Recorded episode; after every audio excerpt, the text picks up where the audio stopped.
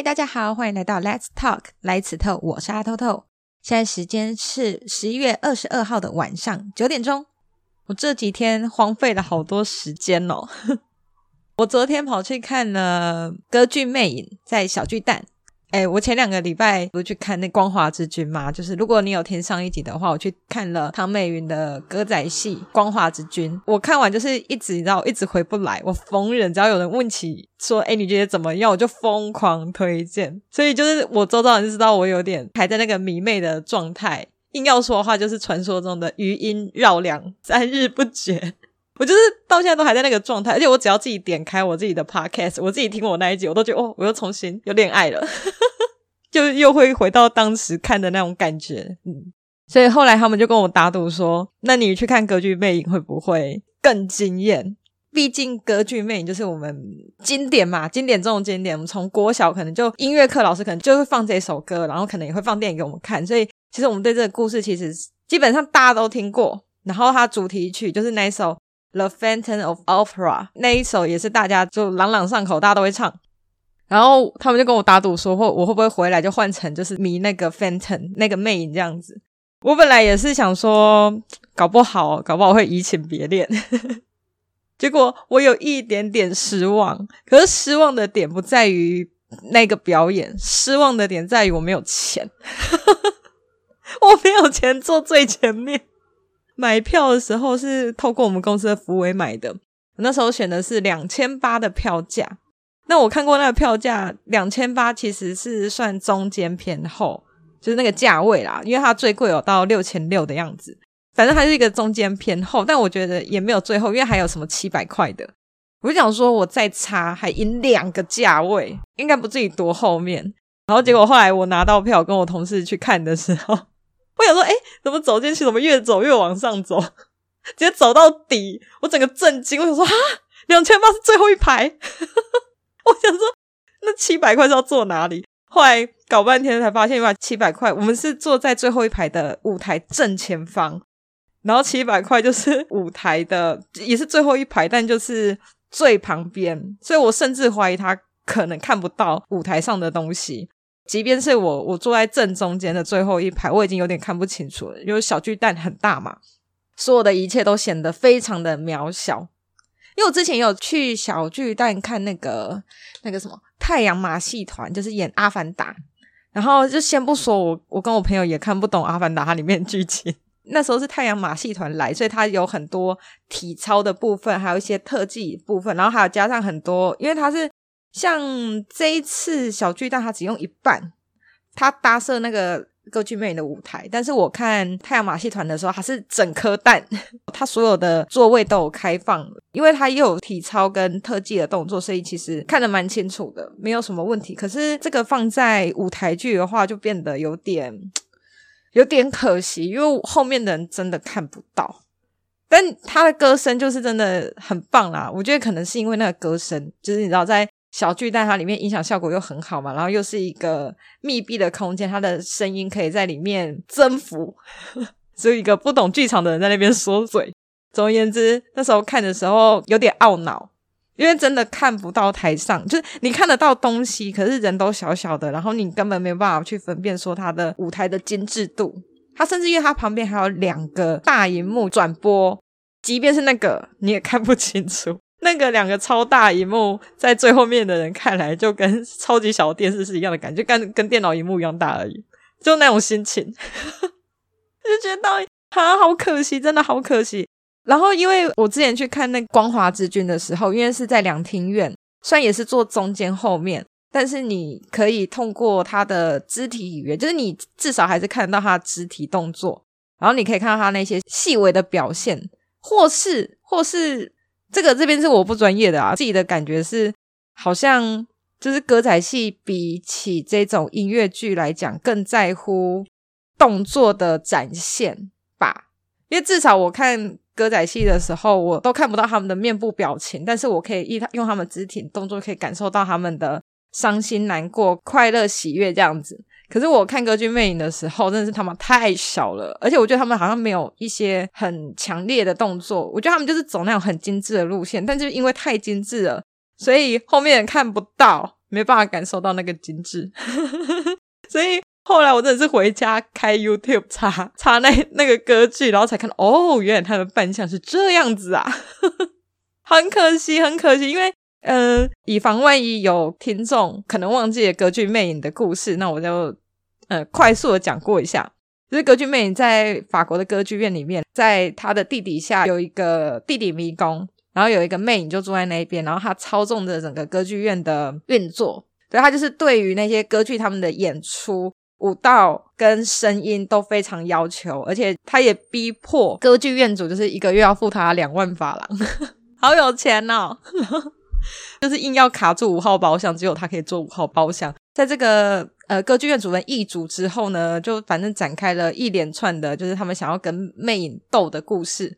那呃，你作为里面主要人物，除了魅影之外呢，还有女主角 Christine。Christine 她就是本来只是一个小小的跑龙套的角色或什么之类的，反正魅影发现了她。觉得他非常有天赋，然后所以就培养他，常常在晚上的时候教他怎么唱歌啊。呃，后来女主角因为呃原本就是歌剧院那个女高音，她拒绝演出之后，这个 Christine 她就李代桃僵，就演了女主角，然后没想到唱得非常好，然后一飞冲天，大家都要靠 Christine 去撑场这样子。不知不觉 就讲了一堆。好，反正 Christine 一飞冲天之后呢，就跟她小时候认识的一个公爵重新见面。公爵疯狂追求她，然后 Fenton 就是那个魅影就很生气，把这个女子 Christine 强掳到他的地下宫殿里面，然后反正倾诉一番爱意。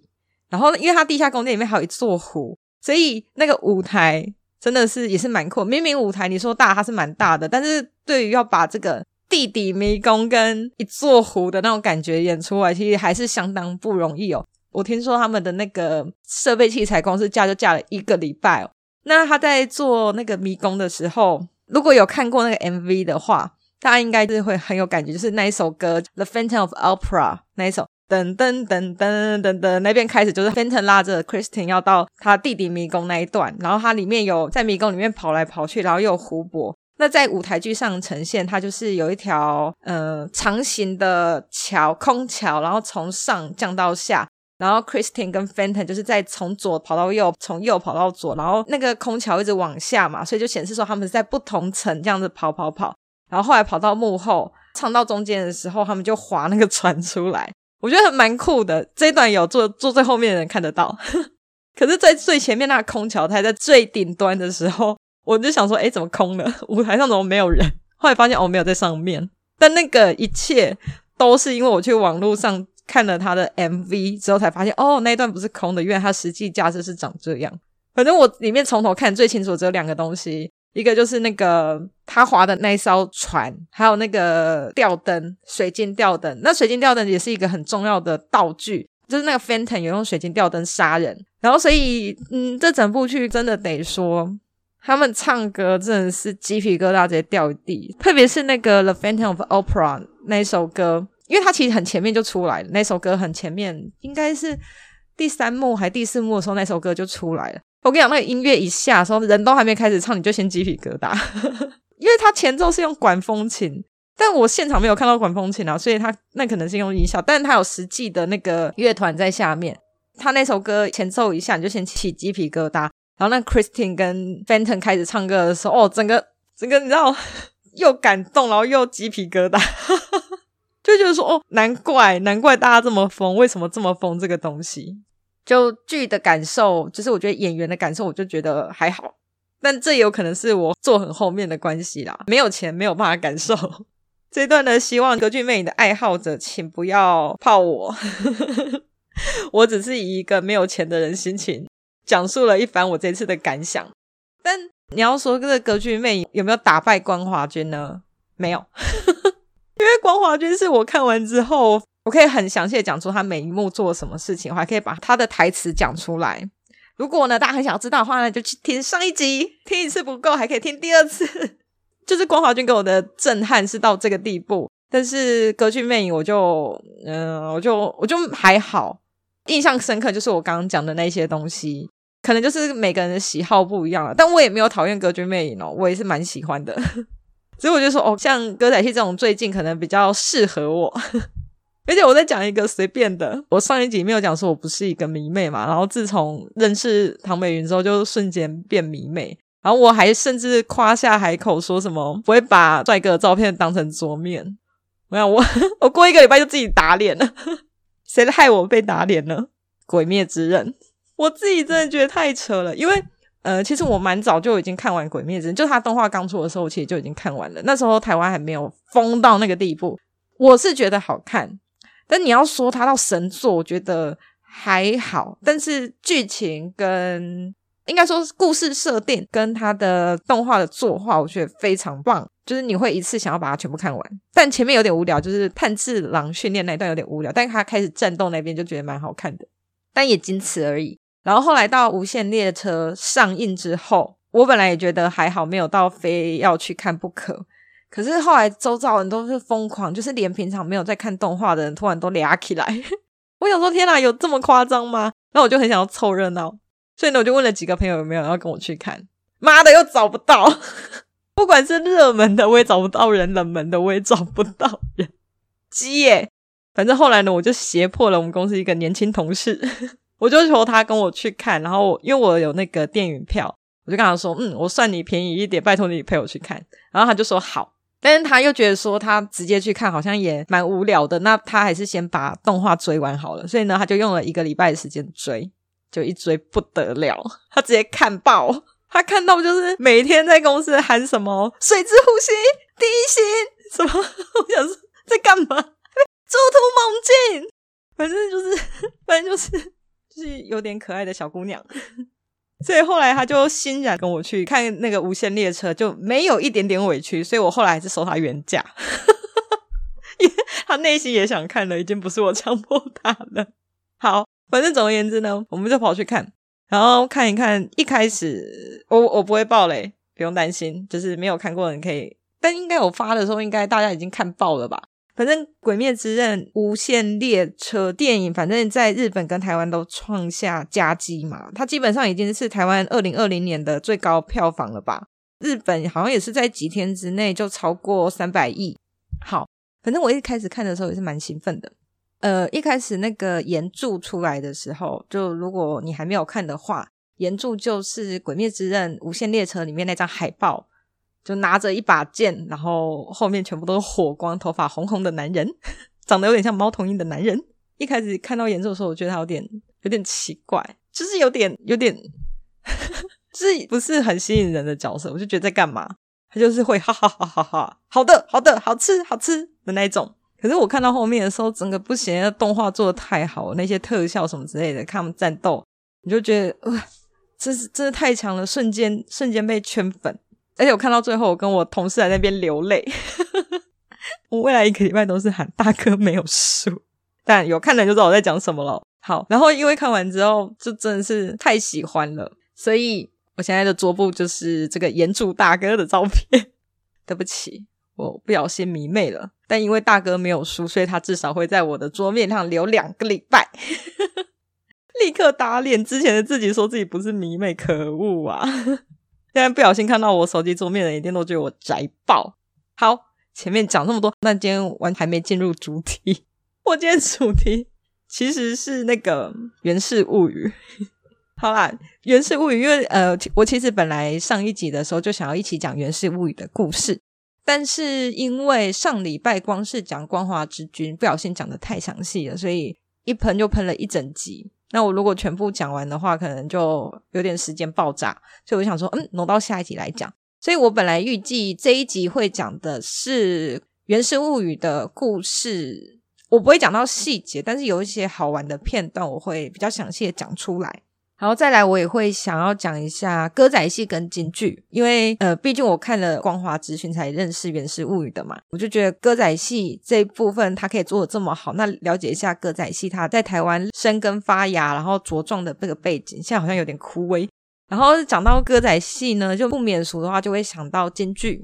我后来在网络上查了一些资料，查到京剧一个蛮好玩，我觉得应该是非常有趣的东西，然后想要分享给大家。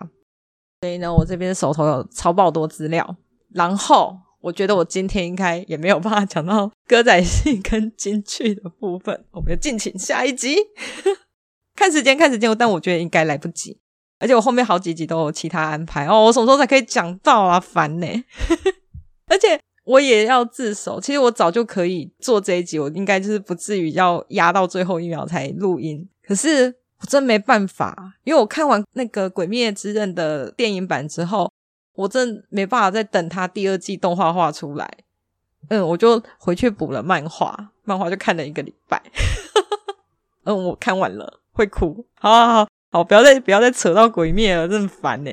好好好，我们现在立刻进到古典时代里面去，那就让我们回到日本的平安时代。呃，以防万一，就是前一集有没有听的听众，那我这边可能会在讲《源氏物语》的时候，会把它的一些背景可能跟上集有一点点一样的东西，那你就听过的人就当做复习，没听过的人呢，嗯，我就是为你讲的。好，《源氏物语》。《源氏物语》呢，它是世界上最早的长篇写实小说。我去查过，它如果翻译过来中文字，大概是八十万字。八十万字听起来好像很多，但如果很常看那什么原创小说的人，例如我，我们这种都是百万起跳在看的，所以八十万字应该是还好。所以我决定，我之后有时间，我一定会拜读《源氏物语》这本书。那这本书呢，它是在公元一千年的时候，由一个日本的宫廷侍女写的哦。《源氏物语》呢，它主要的背景是在日本的平安时代。它是以源氏这个男主角源氏他的生活经历，再加上他的感情故事，让我们这些读者呢，可以去看到一些那个时代社会腐败还有贵族淫乱的一些端倪。那作为呢，就是日本最重要的名著之一哦，《源氏物语》的作者，我们称他指示部，但其指示部呢，并不是作者真正的名字哦。诶，其实可以理解，他小说时代距他原本时代又往前推一百多年的一个虚拟的平行世界的故事。但是，身为一个女子，然后她写这种宫廷类型，然后里面又充满秘辛，还有一些权谋啊、政治角力这些东西，其实对她来讲是很危险的。所以，她当初在做这一本书的时候，她是完全没有留下姓名的。所以，直至今日呢，我们也不知道这作者到底叫做什么名字。呃，我们后人呢，都是把这个作者名字称为子氏部。子是 purple 的那个子，氏部呢是一个官位的名字哦。子是《源氏物语》里面女主角的名字，氏部我刚刚说是官职嘛，这个氏部呢其实是作者爸爸的官职，所以我们就直接用子氏部去称这个作者哦。那大家可能会觉得说，为什么要用父亲的官职哦？其实这也是一个，这也是要回归到日本当初那个时代，因为女性的地位很低，所以大部分来说并不会直接叫对方的名字。就是他们基本上是没有名字的，不是她的名字只有她的丈夫可以知道。那在这个状况下，《源氏物》也是完全的承袭当时的风气哦。里面好多女性哦，没有任何一个女性她有名字，所有的女性名字都是用一些听起来非常美丽的代号来指称。那我们这边可以举一些例子哦，这些美丽的指称呢，它有可能是宫殿的名字，比如说弘辉殿、藤壶。桐壶，这些都是桐壶院、恒辉殿、藤壶殿宫殿名，或是地名。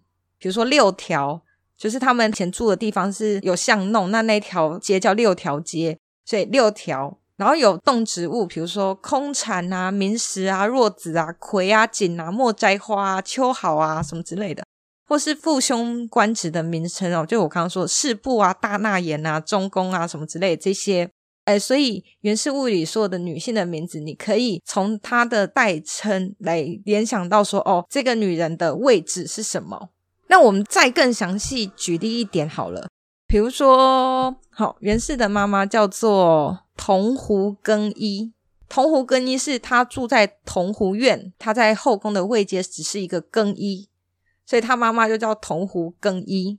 这样子可以理解了吗？就是他就是用这个逻辑去帮这些女性做指称，这样子。好，那《源氏物语》呢？它描述了四个朝代，八十多年，出场人物有四百多个人，光是重要的人物就有二三十个，光是名字怎么记，然后都记不起来，烦死了！人太多，人太多，我至少重看了四五遍才终于搞清楚这些人到底谁是谁。超级难的，超级难。而且你知道源氏又很爱乱搞，所以人太多，搞不清楚。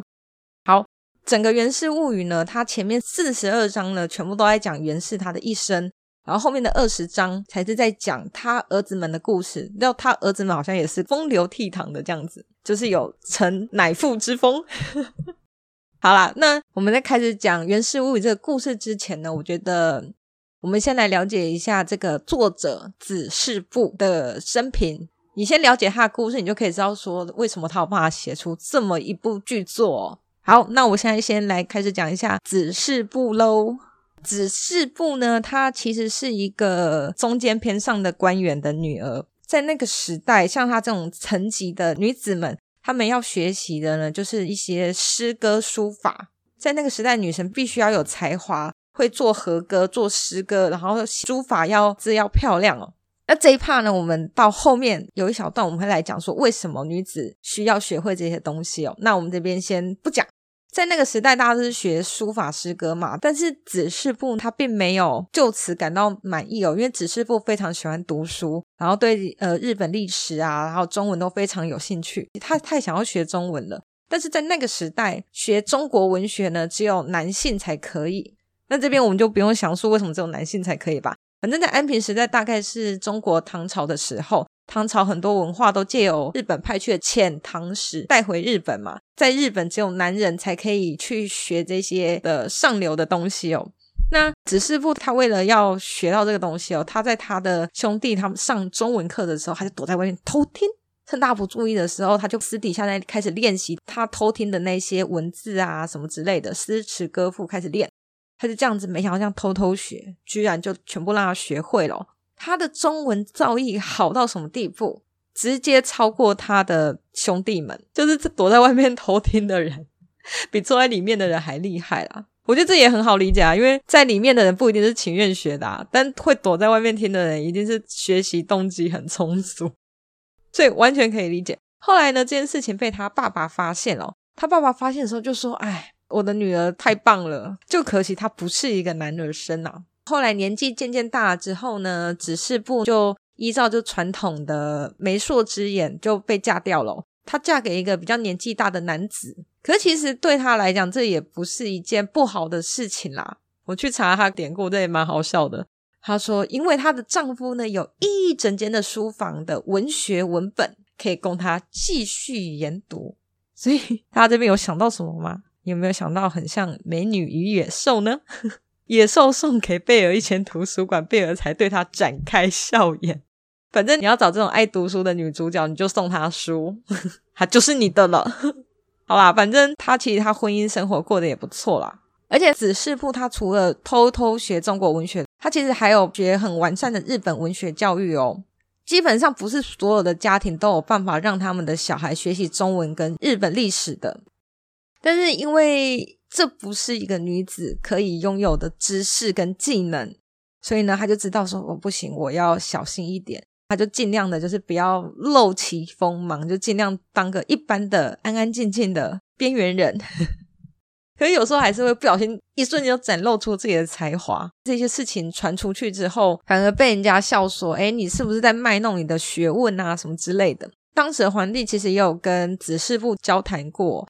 他认为子氏部呢，他必定对日本的历史有深刻的研究。可是，在连皇帝都对他佩服之下呢，他的处境其实是有点艰难。他想说：“是呀，我太出风头了哦。”所以他后来就更小心，就把自己当成一个笨蛋，他还假装自己看不懂中文。他不止假装自己看不懂中文哦，他连屏风上面可以题字，他就假装连最普通的那一种他都看不懂，把自己搞得像一个笨蛋这样子。其实要一个聪明人当笨蛋真的是蛮累的。好，总而言之呢，指示部呢就是过着这样的生活，然后直到她的丈夫过世之后呢，诶，她突然自由起来了，用她深厚的文学底蕴开始撰写《源氏物语》。虽然它叫做物语哦，物语在日文里面，物语的意思呢就是故事的意思，但其实它已经不是简单的故事了。因为我们前面有说嘛，他写了八十年，他详述了记载了源氏一生啊，源氏就在哪边混，就在宫廷里面混啊，所以他变成了平安时代宫廷生活的详细记述，就变成一个非常写实的小说。在我们知道作者生平之后呢，等等我们来讲源氏的故事的时候，你就会知道说为什么他有办法可以把上位者，因为我们说嘛，他并不是出生在非常高官的家族里面嘛，那为什么他可以把上位者的那些情爱风流，他可以写得栩栩如生、历历在目哦？而且啊，在那时候知识霸权在掌握在男性手中的时候，他以女性的身份写出一本小说，就是完全站在一个更有利的创新角度。为什么？因为这些故事并不是一个长期拥有霸权的人有办法写出来的东西哦。好，这边呢，我们就是已经快速的把指示部的故事讲完了。那好，那我们就要开始好好的来讲一下这个《源氏物语》里面的故事哦。大家可能要专心哦，因为里面的人真的他妈太多喽，多到我笔记本不写好几页，我真的我自己也记不起来。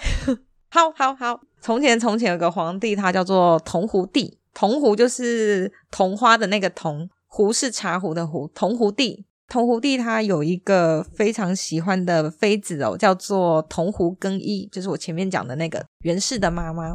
但是因为桐壶更衣，他并没有权势深厚的娘家当做靠山哦，所以其实在后宫里面一直是被欺负的。后来因为桐壶帝太喜欢桐壶更衣了，格外照顾他，然后引起其他妃子的愤怒还有陷害。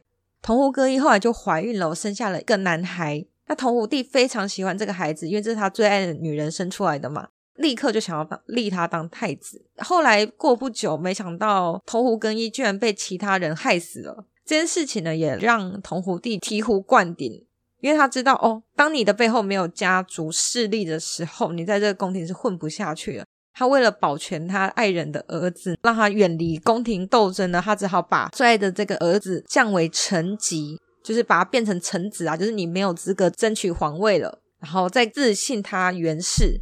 这什么意思？就是说，即便你被我降为臣籍，但是你拥有我赐给你的信，代表我还是非常看重你的。其他人也都要尊重你。这样，就因为桐壶更衣这个儿子袁氏呢，就长得风流倜傥了，面如冠玉，光明灿烂，就 是这么叙述的。大家后来就美称他为光源氏。这故事的开头就从这边开始喽。整个故事的主线呢，其实就是以光源氏还有众多女子的爱恨情仇展开。像我们刚刚说的嘛，光源氏后来就长大啦，之后呢，他的爸爸藤壶帝又纳了一个妃子哦。那这个妃子叫做藤壶，藤花的藤，藤壶。这个藤壶呢，长得非常像光源氏的妈妈藤壶更衣哦。光源氏跟这个藤壶非常的亲近。因为他们年纪其实只有差五岁而已，对，他就是因为这样子，他们两个感情就相当的好。那时候袁氏也是少年了嘛，所以他就渐渐的爱上了他的继母了。那因为长得很像他的亲生母亲的原因呢，所以其实桐壶帝也非常爱这位妃子哦。可是没想到，因为我前面有说嘛，光源氏他最后就是因为跟藤壶感情非常亲厚，反正就在一个月黑风高的晚上，反正他们两个就背着桐壶帝在一起了。而且在一起就算咯，藤壶还怀孕。那整篇故事里面其实都没有讲到藤壶弟到底知不知道藤壶生的这个孩子不是他的，从头到尾都没有讲。好，但是因为毕竟是爸爸的后宫，所以就算如此，他们也不好一直继续逃来暗去嘛。后来光源氏呢，他就一直在他的生活周遭里面寻找很像继母藤壶的理想情人。好，除了藤壶这个继母跟他有染之外呢，他其实也是有正经老婆的啦。光源氏结婚的时候其实只有十二岁哦，他的太太叫做夔之上，夔之上她其实是左大臣的女儿，对，他们是政治联姻啦。哎，这边就是掰了位一下，太史光源君妈妈的那个妃子呢是右大臣的女儿，所以他们其实是有政敌关系的哦。好，后来这个正室呢生下一个儿子之后就过世了。光源氏就是在各种女人的床地里面徘徊。后来在一次跟他好朋友的情人偷情的时候，不是跟好朋友偷情哦，是他好朋友的情人，兄弟之妻可以妻的概念。而且这个好朋友是谁？是他的正室夔之上的哥哥。呃，这边他也没有名字，他叫头中将。总而言之，他就跟这个头中将的情人跑去山里面偷情，没想到跟他偷情的这个女生哦，叫戏言，不玩猝死，然后猝死，你就想说他们是玩什么窒息 play？没有，没有，没有，那那这个原因呢，我后面应该会讲，所以我这边就先卖个关子。如果我等一下没有讲，就是我忘了。好，反正呢，他这个偷情之旅，结果搞到女生猝死，他吓爆，他吓傻之后就生了一场大病。大病初愈，他就跑到山里面去求神问佛哦，就是希望神明可以保佑他这样。没有想到在这边遇到了他的真爱。这个真爱啊，就是我们对这个故事里面最最最最最印象深刻的光源氏计划。好，我要开始讲光源氏计划喽。他就是在这个山里面遇到年轻的小姑娘，多年轻呢？那个小姑娘那时候只有十岁，那时候的光源是大概是二十岁，就他们两个大概差十岁啦。其实你这样算，其实也没有差很多。他们是相遇的时间点蛮怪的。因为是十岁跟二十岁，如果是二十岁跟三十岁，就你就觉得还好嘛。总而言之呢，他就是在这个山里面遇到了这个小姑娘，叫做紫之上。紫之上妈妈的身份不高，她其实也是大臣的女儿，但因为她妈妈算是妾室，所以后来她妈妈生下她之后，就妈妈带女儿直接被赶出来哦。那他还有另外一个身份哦，这也是蛮特别的，他是藤壶的侄女。还记得藤壶吗？就是光源氏的继母，他们因为有血缘关系嘛，所以子之上长得跟藤壶非常的像。这也是为什么源氏看到他东北雕，一定要带回家，立刻打包带回家，就是这个原因哦。我后面也会比较详细的讲他们 光源氏计划的内容。我们先把源氏物语的故事过一遍哦。好，他后来就把紫之上带回家嘛。然后跟这个女人浪，又跟那个女人浪，这些这些先省略。后来源氏的爸爸同胡帝过世了，他就把他的位置呢传给了朱雀帝。朱雀帝是源氏的哥哥啦。上任之后，因为他们算是政敌关系，因为我说了嘛，光源氏他是娶了左大臣的女儿，所以他们是有分派系的。朱雀帝是之前害死源氏生母那个妃子的孩子，所以他们是右大臣的。反正这其实是一个政争呐，再加上因为光源氏那边乱搞，他不小心睡到朱雀帝的爱人，所以呢，所以就是因为这种原因呢，他就借由这个玩弄皇帝爱人的这个理由啊，嫁祸他要想要叛变，所以就把他流放到了须磨去。须磨是一个应该算是乡下啦，他后来被流放到乡下之后，他就在那边遇到了。又是一个女人，明石君。这时候他其他女人都是放在那个哦，都还在京都里面哦。好，反正他就一个人被流放到那边去，然后他在在那边呢遇到了明石君。反正明时君也是才貌过人啊，通情达理这样子。后来有一段时间就跟明时君一起住在乡下，然后还生了一个女儿哦。过了几年，朱雀帝生重病。他就把他的皇位传给了他的另外一个弟弟冷泉帝。好，等下，不对不对，重讲重讲，这个真的很混乱哦。呃，光源氏被流放嘛，被流放之后呢，因为他的哥哥朱雀帝就他自己不久人世，然后他又想起弟弟，觉得很对不起他，因为他们其实是政治斗争下的牺牲品，所以呢，又把光源氏呢叫回来京城里。同时呢，把他的皇位传给他的弟弟，就是朱雀帝的弟弟，叫做冷泉帝。冷泉就是那个冷冷泉，然后皇帝这样，冷泉帝。可是呢，大家还记不记得光源氏在年轻的时候有跟他的继母藤壶有生了一个孩子？那一个孩子就是冷泉帝，有没有震惊？这个冷泉帝名义上是藤壶帝最小的儿子。也就是说，他爸爸把这个孙子当做儿子养，然后哥哥久病不愈，把这个位置传给了弟弟，没想到就是等于传给了光源君的儿子啦，是不是很刺激？惊不惊喜？意不意外？好啦，反正光源氏呢，他又回到京城里面哦。冷泉帝他后来暗中得知，哦，原来光源氏是我的老爸，他就对他尊重万分。还赐给光源氏一个准太上天皇的地位，所以其实光源氏他的人生中期以后，就是他从须磨回来之后，他是一路平步青云的哦，基本上就是一人之下万人之上了，甚至连皇帝都对他尊重万分。那你以为他的风流史结束了吗？没有，在他四十岁的时候呢，朱雀帝就是我刚刚说久病不愈的那个皇帝呢，把他自己的三公主嫁给袁氏。他希望他可以好好的帮他照顾他女儿。我真的不知道为什么照顾女儿是要直接用嫁的。你知道那时候公主才几岁吗？公主十三岁，因为毕竟只有十三岁而已哦，才是看不上这个美中年，就算美也是中年。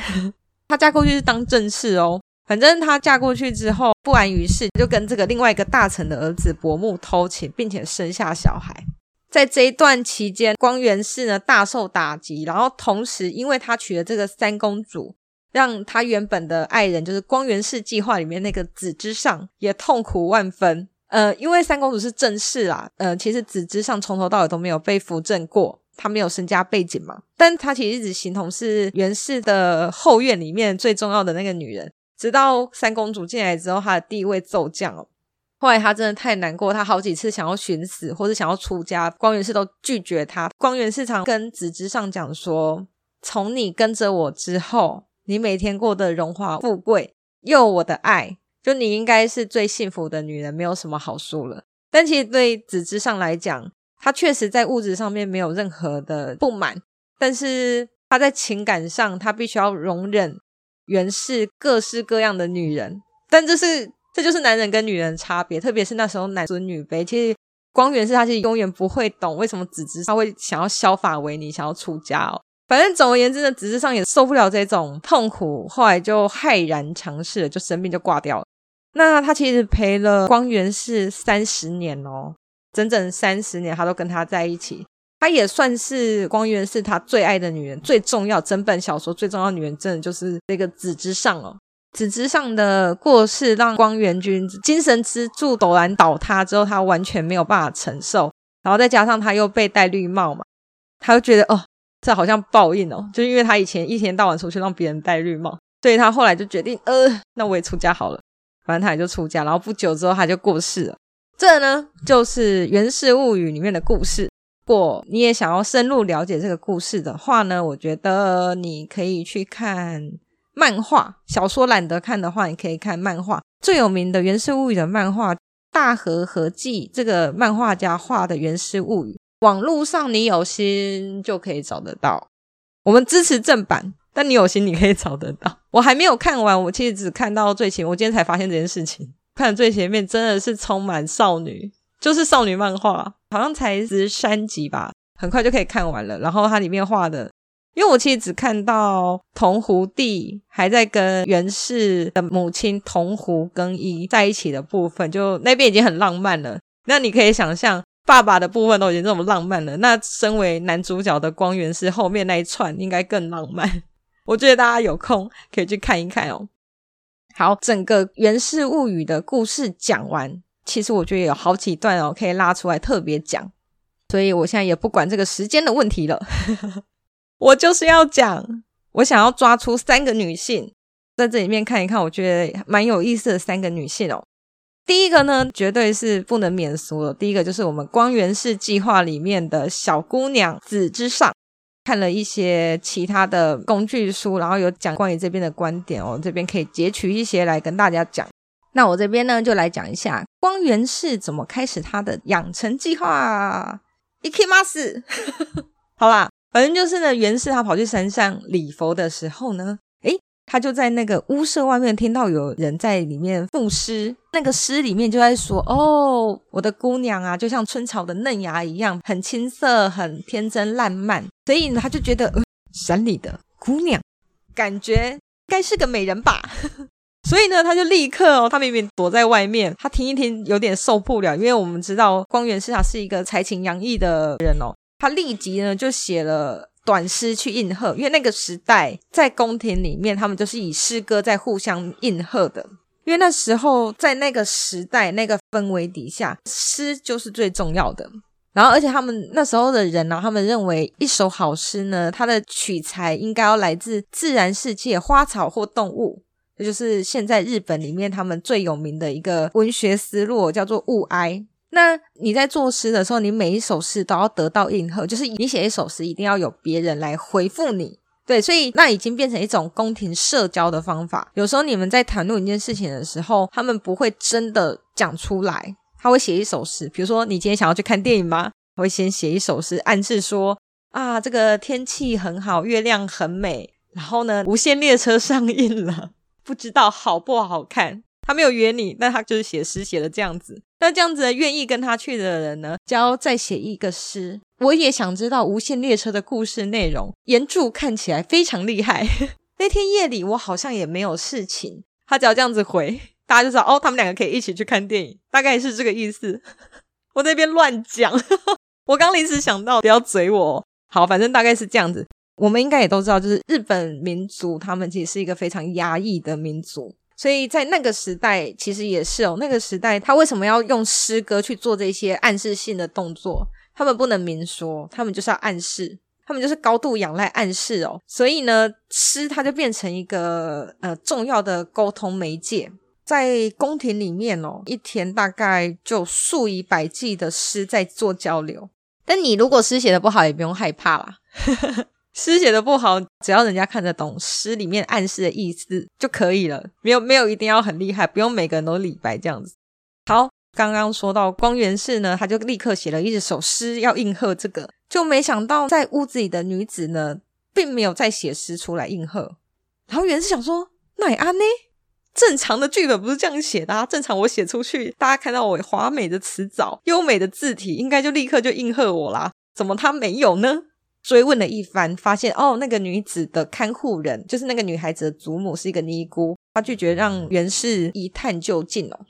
但是呢，你拒绝归你拒绝，我有说我要放弃吗？没有。源氏呢，回到都城里面去之后，他立刻又写另外一首诗，而且是超级用心的写。里面大概内容就讲说：“我透过窗帘看到你喽。”其实我其实也不知道这有什么暗示，大概就是说我看到你喽，不要害怕，来吧。他用心写了这个这首诗之后呢，他故意还随意封装，好像很随便，好像我随随便就有办法写出这个，但没有。你知道我真的假掰啦，就是我超级用心写，我考试都没有读，然后回家读报这样子。然后他就把这个诗又送过去那个屋子里哦，想要送给那个小姐。他这次终于又得到回应了，但是回应呢，并不是那个女子给他的应和诗哦，他得到的回应是他的那个看护的那个尼姑啊，就跟他讲说，我们家小姐年纪太小了。不适合接受你这种情色的调戏。光源氏就想说，嗯，很小，多小？十岁？嗯，十岁好像有点小。可是我十二岁就结婚了，有一些女孩子应该比我更早结婚，十岁可以吧？在这个状况之下，他就觉得说，嗯，我自己十二岁就可以结，那你应该也可以吧？但他该怎么办呢？虽然他觉得十岁还好，不算年纪太小，他还可以。可是他连诗都还没有学会写，袁氏就想啊，他真的算还是孩子啦，不会写诗的女孩子年纪太小了，不懂得谈情说爱。你以为他放弃了吗？没有，永不放弃。光源君永不放弃，跟大哥一样，永远没有输。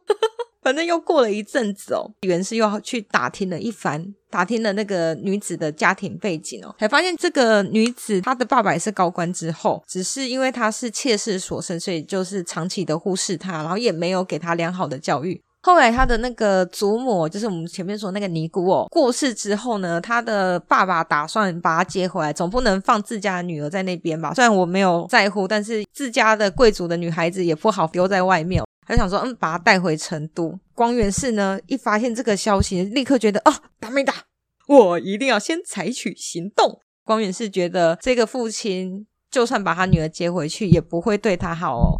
他觉得，他都把他丢在外面这么久，也没有给他良好教育，他回到家能过得多好？所以呢，他立刻快马加鞭呢，又跑去那个山上哦，直接闯越窗帘。帷幔还有纸屏风，反正啊，不管这屋子里的侍从如何尖叫，他就直接冲进去，他没再管。这个女孩子呢，正在睡觉，光源君立刻搂住她，跟他讲说：“My darling，别怕，我来救你了。”他就安抚着这个小姑娘啊，把她抱上自己的车，就逃走了。听到这里是不是觉得有点可怕？强行掳人呢，而且还是掳小女孩，有够可怕。但是光源君当然不觉得他自己很可怕喽。他认为这一切都是为了这个小姑娘好，在他的羽翼之下呢，他可以庇护这个姑娘，教育她，可以确保她有合适的侍从，也可以确保她可以有光明的前途哦。光源氏是这么打算的哦，他打算要亲自教育她，他要把她培养成高尚得体的年轻女子。他认为在教育方面呢，他的原生家庭并没有给他良好的照护哦。光源氏呢是怎么教导这个女孩子写诗哦？他怎么教育她？为什么是写诗？就像我刚刚前面说的，诗是他这个仰赖暗示的社会里面必须要会的。要把这个女孩往上流带的话，就必须要让她学会写诗。那诗最重要的是什么？不只是她一些自然形象的暗示，更重要的是你的措辞，你要怎样才能文字优美？但这件事情呢，是你想要在宫廷里面出人头地呢，男男女女都一定要会的事情哦。所以光源氏第一件事情呢，就是教这个女孩子怎么写诗。他为了要确保他的姑娘啊，可以学到最时尚。然后最正确、最高级的教育哦，他会亲自书写模范字体，让这个女孩子临摹练习。他还写了一首诗给这个女孩子哦，他用了一张深紫色的纸写给她，同时呢，就帮这个小姑娘取名字哦，就叫做紫姬，也就是我们后来称的紫之上哦。那我这边来小小的念一段小说里面他教导她写诗的部分哦，因为。呃，我看书的时候，他是说，呃，袁氏把这个紫之上带回家的时候，因为他那时候才十岁嘛，他都会陪他玩，然后他们感情变得非常好。再后来再大一点点，他就开始教学哦，开始教他写诗。好，那我来念一小段哦，这一小段看的就是老夫的少女心呐、啊。好，你何不试着写看看呢？源氏鼓励他。可是我写不好。纸之上表示抗议，仰头望着他。他长得如此可爱，他忍不住微笑。就算写不好，也得试试。如果你什么都不写，就不会进步。我来教你。他发现他握笔和别过身写字的模样娇美迷人。他的书法虽然相当稚嫩，但他马上看出他是可造之材。他的笔法圆润雅致，仿似已故外祖母的字迹。源氏知道，如果他多加临摹，时下字帖，必定能写出一手好字。